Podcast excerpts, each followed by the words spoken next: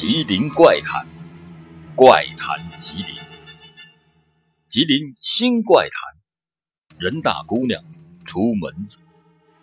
作者：优雅的胡子，演播：老欧。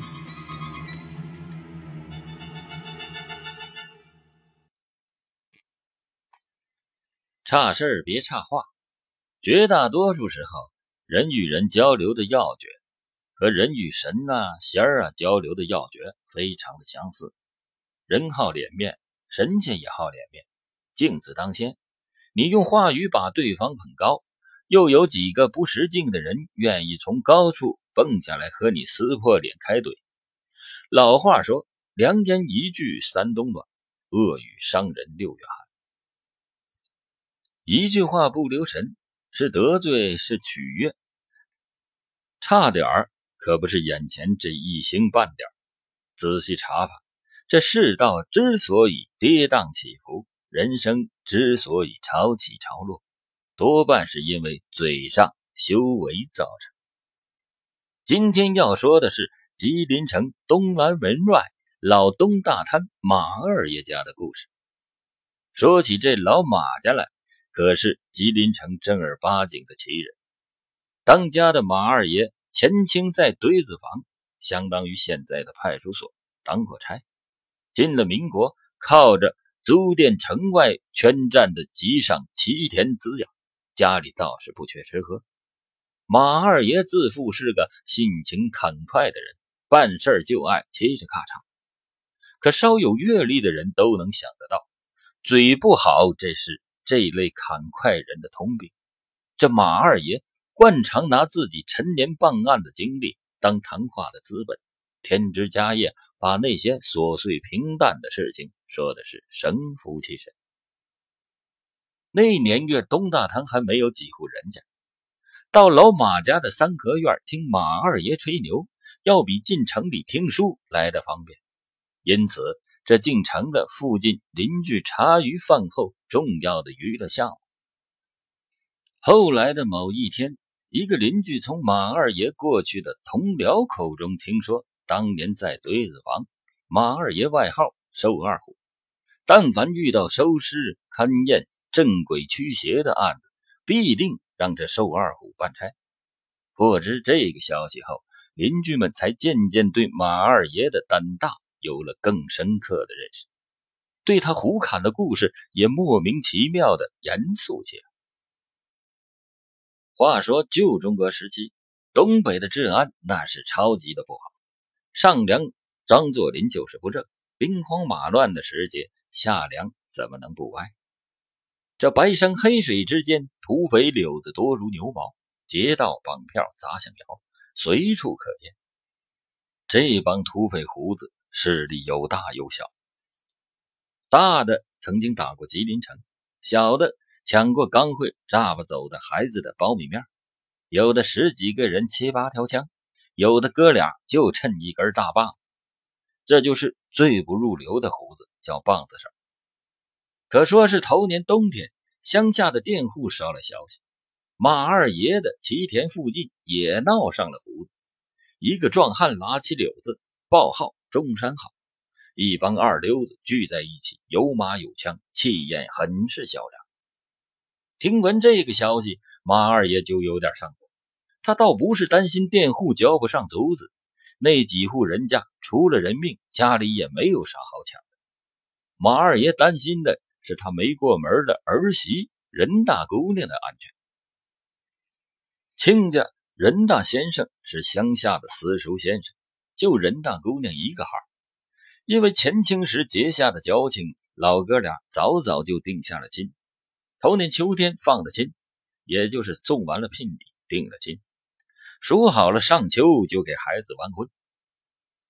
眼瞅着这端午过了有一阵子，亲家也有一段时间没来，马二爷耐不住性子，惦记着去屯里去探望亲家。按照马二爷的性子，那就是说走就走。可马二奶奶死活不让，这是去胡子窝啊！必须查黄历选日子，不仅拿自家的黄历查，马二奶奶又跑到了邻居藤半仙儿家确认了一下，选定了一个诸事皆宜的黄道吉日。天不亮，老太太就吆喝着儿子庆春帮着老头子拾掇利索自家的花轱辘马车，套上了白马出发。花轱辘马车都跑没影了，马二奶奶还在门前的老榆树下眺望，嘴里一会儿叨咕阿弥陀佛，一会儿叨咕多谢保驾仙托吗？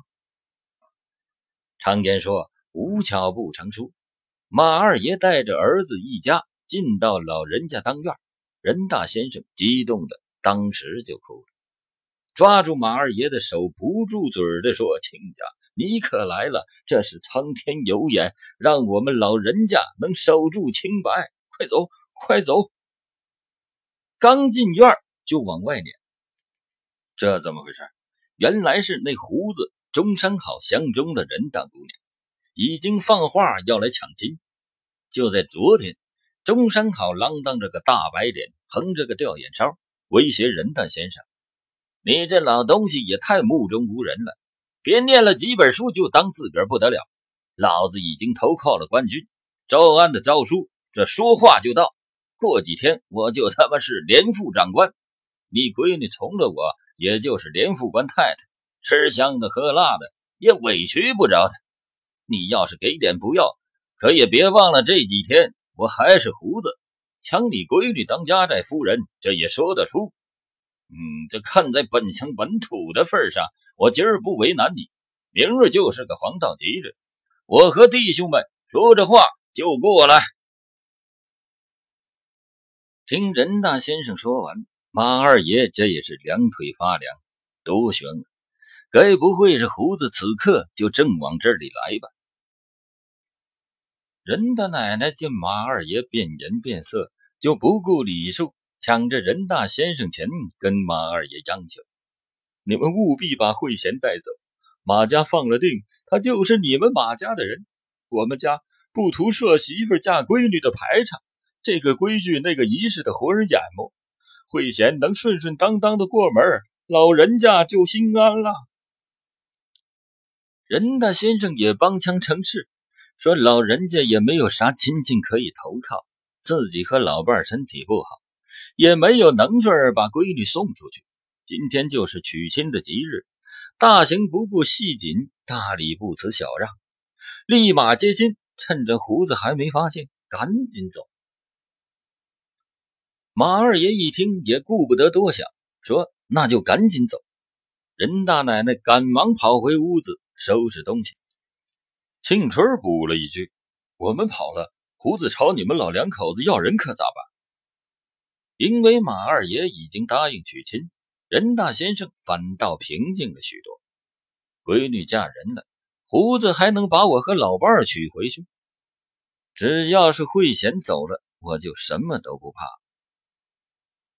马二爷听着心里不落忍，想说让任大先生两口子和自己一起走。可回头看看花轱辘马车，还真装不下五个人。这时，任大奶奶拉着慧贤出来，慧贤头上顶着一块不伦不类的红布，看着应当是任大奶奶匆忙给找出充当盖头的。老太太三下五除二把闺女塞到车里，一边递给慧贤一个小包袱，一边嘱咐：“一路上嘴要甜，心要诚。”仙家自然能保佑你。如若遇上追赶，万不得已，包里还有把剪子。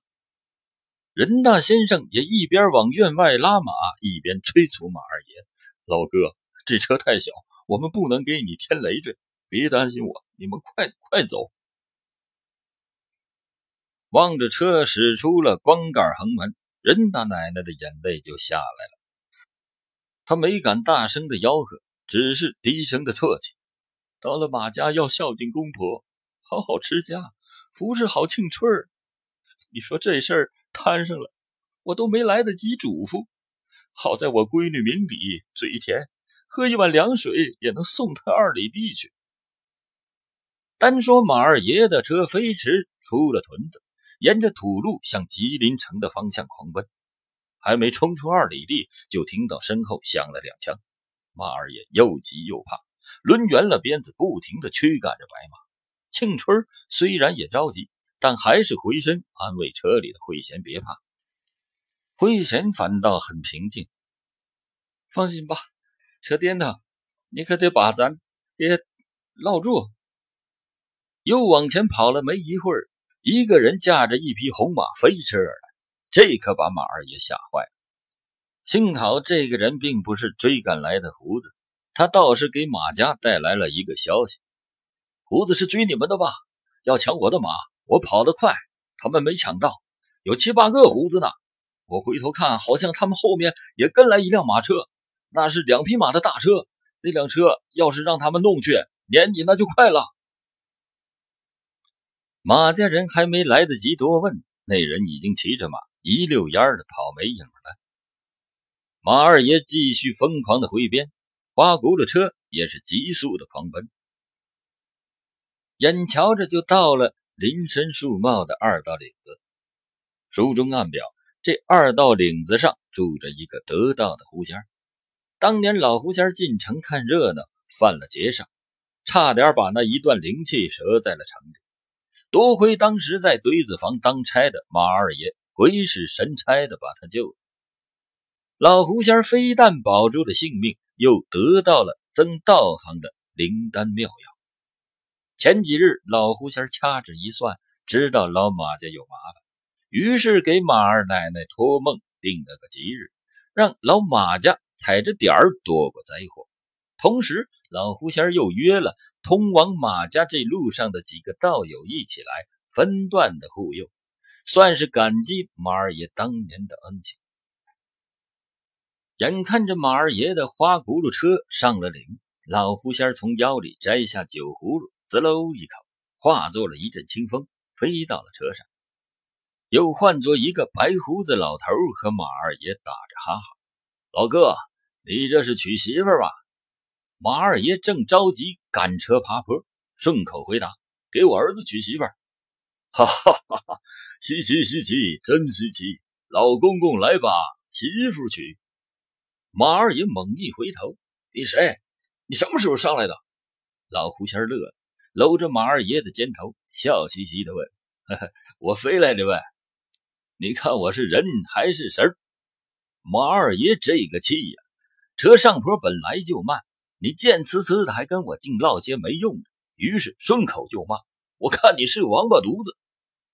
说时迟，那时快，老狐仙噗的一声无影无踪了，花轱辘车也随之一抖，停在了半山坡。无论马二爷怎么抽那白马，他就如同石雕泥塑般纹丝不动。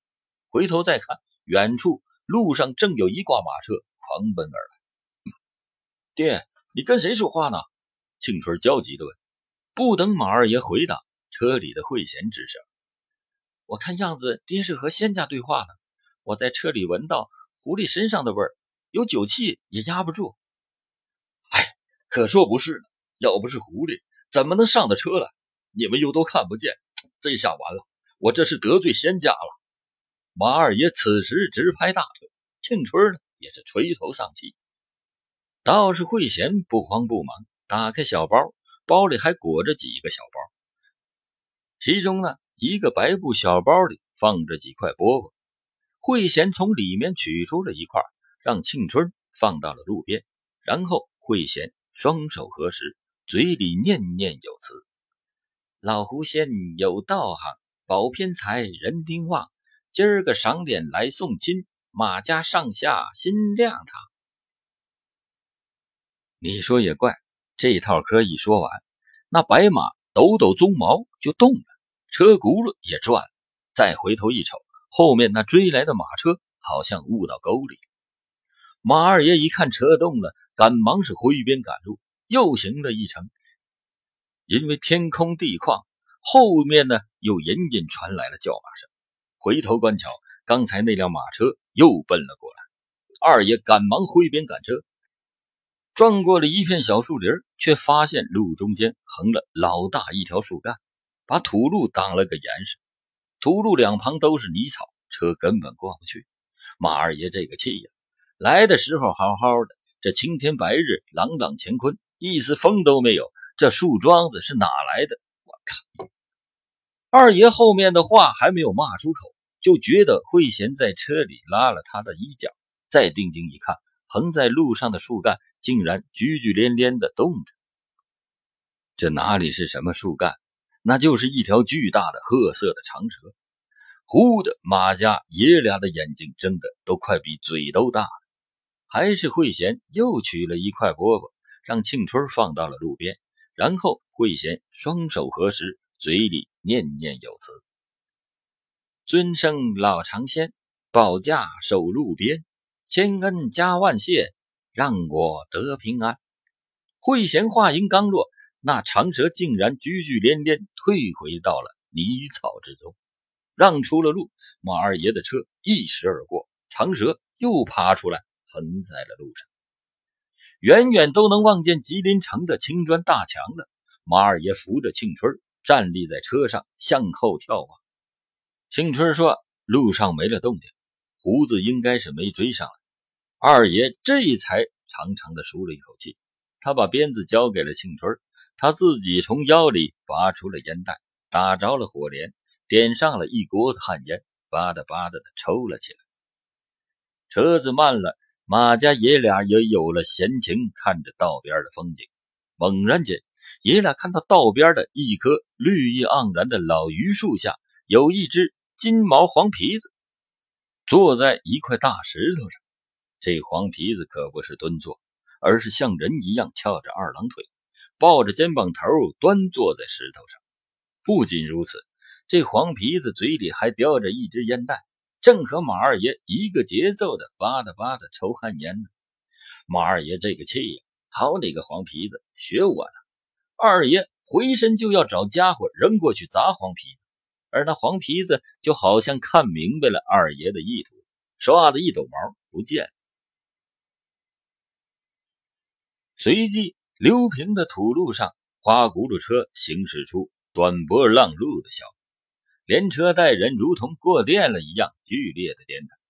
庆春好容易停下车，却隐约听到身后又响起了马蹄声。还是慧贤，这人大姑娘真是稳当，又慢条斯理地递给庆春一块饽饽，让他放在树下的石头上。可这一次说来也怪，饽饽放上去就自个儿掉下来，怎么也摆放不到石头上。马家父子明白，那黄皮子。素来都有耍小脸子的名声，看来这次是黄皮子生气了。见庆春摆放不了饽饽，慧贤就从车上下来。他走到那块大石头边，扯下盖头，铺在地上，跪在了盖头上，拾起了饽饽，端端正正的把饽饽放到了石头上。这回饽饽还真的就没掉下来。慧贤双手合十，轻声念道：“黄仙儿在上，请听言。”我敬仙家好多年，有了闪失，你担待保我遇事能周全。慧贤的话还没说完，身后的马蹄声就到了。马家父子循声一看，只见马上端坐一个壮汉，大白脸，吊眼梢，中分大背头。这人是呼哧带喘，却霸气十足。哼，得说命里该是我媳妇儿，让我这一通撵，一帮子人追。倒让最后出发的我追上了，嘿嘿，关爷骑赤兔马，赵云跨白龙，你中山好大爷这乌堆马也不是好惹的。妈的，撩得挺快，我这一车兄弟都废在道上，多亏我这宝马良驹飞过道上拦的烂树桩。嘿嘿，我也不多废话了，你们爷俩要想活命，赶紧滚蛋。那个谁，对了，你叫慧贤，你赶快过来。我把你驮回去。说着话，就成亲入洞房。中山好边说边拔出了手枪，朝马家爷俩挥了挥。马二爷和庆春有点害怕，但他们都没有退，反倒梗着脖子挡在了慧贤的前面。我靠，老犊子，跟大爷我逞能是不？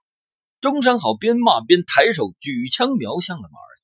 可就在这时，中山好胯下的黑马就如同……现在的游乐场里的木马一样，原地开始前后的跳跃，当然跳跃的频率比木马快好多倍。估计那黑马也不知道为啥会这种跳跃，眼睛里充满了茫然和无奈。中山好还不如那黑马呢。黑马好赖不济是立着，中山好眼神还没来得及茫然和无奈，就从马背上一个倒栽葱颠腾下去。大白脸和吊眼梢直接怼到了地面的尖石头上，稀碎稀碎。说来也怪，一瞬间大黑马也不颠腾。好半天，庆春儿才赶过来，想用手去试试中山好鼻子还有没有气儿，可半天。都没能从稀碎的大花脸里找到那鼻子，只好哆里哆嗦的摸摸脉，回头对马二爷说：“没脉。”马二爷瞅都没瞅，他正用笑眯眯的眼神给大黑马解释着茫然，安抚着无奈。不知啥时候，慧贤已经重新把盖头蒙在了头上，并上了车子。马二爷把大黑马拴在了车上，高兴的跳上了车子。他特别的高兴，当年在堆子房，这种在案发现场顺手牵羊的事他可没少干。自打离开了衙门，这还是头一遭。庆春呢，也片腿跳上了车，刚要挥鞭子，慧贤在车里轻声的止住：“还有把枪在道壕里没捡呢。”马二奶奶总算把心搁到了肚子里，爷俩平安的回来。接回了媳妇儿，又得了一匹马，一把枪。老太太高兴的不要不要的，张罗着让家里人去打酒买肉，张灯结彩接媳妇。马二爷赶忙制止了他。老亲家还不知道咋样，更不知道钟山好会不会有兄弟追来。你嘚瑟啥？马二奶奶不高兴。再怎么说，今天也是娶儿媳妇的日子，老规矩不能一样也没有。你不让我嘚瑟，那新媳妇。总得拜个天地，做个床啥的。天地匆匆的拜完，慧贤刚要进屋，你说也怪，不知打哪飞来了一只雪花白的猫头鹰，落在了门梁上，睁一只眼闭一只眼的望着老马家一家人。大喜的日子，夜猫子进宅，这可把马二奶奶给气坏了。老头子，你那不是得了一把枪吗？把它给我打下来！让马二奶奶惊讶的是。平常威风八面的马二爷，这回可没吹胡子瞪眼，而是怯生生的拿眼睛溜着新媳妇任慧贤。马二奶奶哪知道这接媳妇的一路上发生的奇怪经历？他那虎超超的老头子早就被稀奇古怪的事实给教育蔫了。再说慧贤看到马二爷和庆春盯着自己，便莞尔的一笑，进屋。从包袱里取出了最后一块饽饽，放到了马窗的窗台上，然后转身回到里屋，坐在炕上，笑吟吟的说道：“新娘蒙头床上坐，猫头眯眼门梁落。你来道喜也挺好，我来持家也不错。”话音一落，那夜猫子便扇动翅膀，头也不回的飞走了。傍晚时分。几个邻居又来找马家马二爷，打算听他吹牛。马二爷倒没说接亲的事，折腾了一天，二爷有点累了。正待他的要推辞时，却从江东方向呼啦啦的飞来了一群大尾巴莲。这群鸟在马家的上空盘旋了很久，就飞走了。大家惊讶之余，却发现院子当中落下了几个颗粒饱满。金黄透亮的大谷穗这时节离秋收还远着呢。出现这秋天品相的谷穗可真是怪事正在七嘴八舌议论之际，程半仙儿走进了院子，点手查看后，对马二爷叫了声好。五谷丰登，颗粒饱满，这可是五谷丰登的吉兆啊！